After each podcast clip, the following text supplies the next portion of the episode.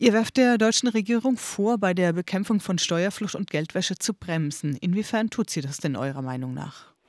Also es gibt im Moment tatsächlich auch aktuell Verhandlungen, ähm, wie man in Sachen Steuerflucht und Transparenzpflicht und weiter umgehen müsste. Da hat die Bundesregierung bisher keine glorreiche Rolle gespielt.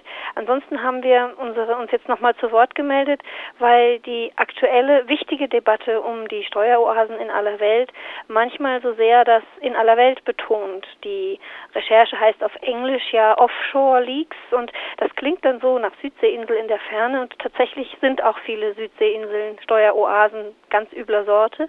Aber was sehr wenig vorkommt in der Debatte ist, dass Deutschland selbst eine Steueroase ist. Durch Gesetze, die hier geschaffen worden sind und auch hier geändert werden müssen. In welche Richtung und von wem, in welcher Dimension vielleicht auch, ähm, fließt denn da Geld zu wirklich Steuerhinterziehung, Kapitalflucht weltweit gesehen überhaupt? Also weltweit gesehen ist Deutschland tatsächlich ähm, unter den besonders problematischen Ländern. Es gibt auch von diesem Netzwerk Steuergerechtigkeit eine Liste ähm, der zehn wirksamsten und verschleierndsten ähm, Steueroasen und da in die Liste hat es Deutschland mit hineingeschafft.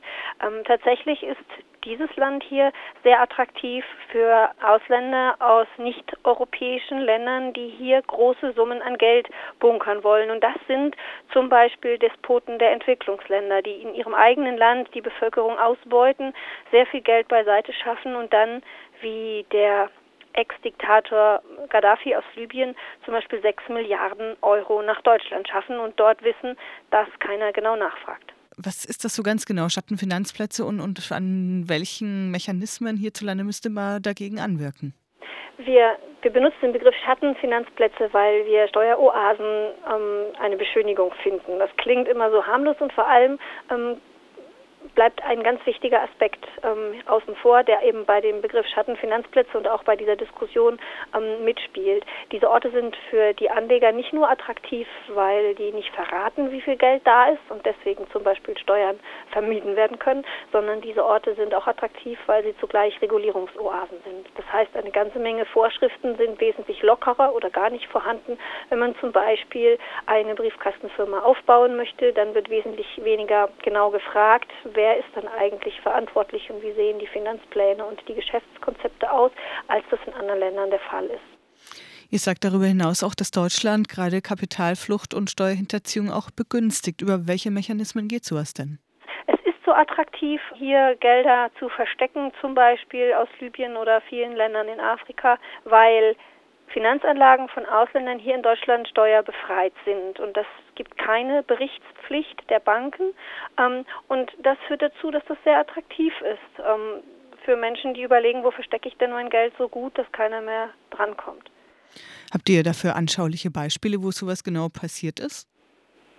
Das ist immer relativ schwierig mit den anschaulichen Beispielen, weil man es meistens erst hinterher genau erfährt. Vorher gibt es Vermutungen und es gibt Informationen, dass schon wieder Geld verschwunden ist und es gibt ja auch in dem gesamten Bereich sehr, sehr oft Schätzungen und dann einzelne Belege, die aber ähm, auch jetzt bei den Offshore-Leaks ja selten bis zur Detailgenauigkeit einer Bankauskunft gehen.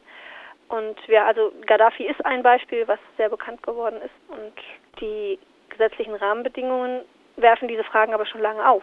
Und als wir auch 2008, ähm, nachdem der Skandal um den Herrn Zumwinkel ähm, bekannt geworden war, das haben wir auch einen ganzen Katalog vorgelegt, wie Steueroasen zu schließen wären und haben da auch gemerkt, dass da wenig passiert. Was war da nochmal genau? Ich denke, das haben nicht alle Hörer und Hörerinnen noch jetzt im Kopf, der Skandal um Herrn Zumwinkel. Ja, 2008 bekam der Postchef ähm, Klaus Zumwinkel Besuch von der Staatsanwaltschaft und ähm, es ging darum, dass ganz massiv Steuerhinterziehung vorgelegen hat. Ähm, eine Million Euro wurde ihm zur Last gelegt und der Trick dabei war, dass es aufgekommen ist in der ganzen Recherche um die Liechtensteiner Steueraffäre, ähm, um Stiftungen, die man dort gründen kann, die prima geeignet sind, um auch Geld verschwinden zu lassen. Und es gab die dramatischen Fernsehbilder zum Winkel ähm, auf dem Weg zur zur Untersuchungshaft und ähm, sein Rücktritt und die Debatte darum, ähm, wie viele wohlhabende und großverdienende Menschen wohl an solchen Steueroasen auch tätig sind.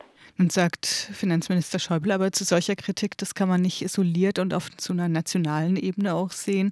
Ähm, und es sei unendlich mühsam, internationale Regelungen gegen die Steuerhinterziehung durchzusetzen. Und er hat angekündigt, dass er sich in der EU und darüber hinaus weiter für ein internationales Vorgehen einsetzen will.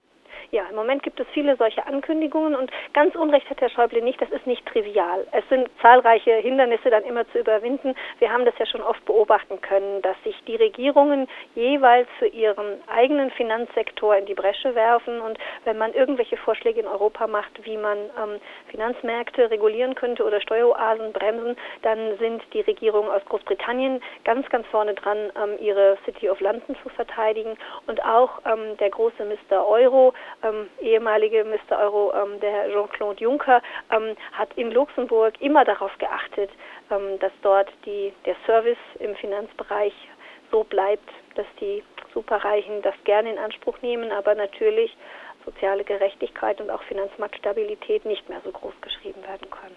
Aber was fordert ihr von Attac jetzt doch konkret von der deutschen Bundesregierung?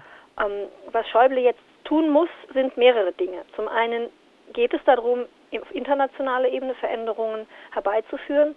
Ähm, es ist allerdings auch nicht mehr überzeugend, wenn er sagt, er kann ja nichts ändern, wenn die Schweiz nicht will oder wenn die Österreicher nicht möchten oder die in London sich weigern. Denn ähm, wir haben innerhalb der letzten Jahre erlebt, dass aus den USA, wo speziell dieser Punkt der Steuerflucht zu einer politischen Chefsache gemacht wurde, dass es gelungen ist, speziell auch die Schweiz, die in alle anderen Richtungen immer noch mauert, dazu zu zwingen, Bankdaten der US-Bürger, die in der Schweiz ihre Konten eröffnen, durchaus offen zu legen.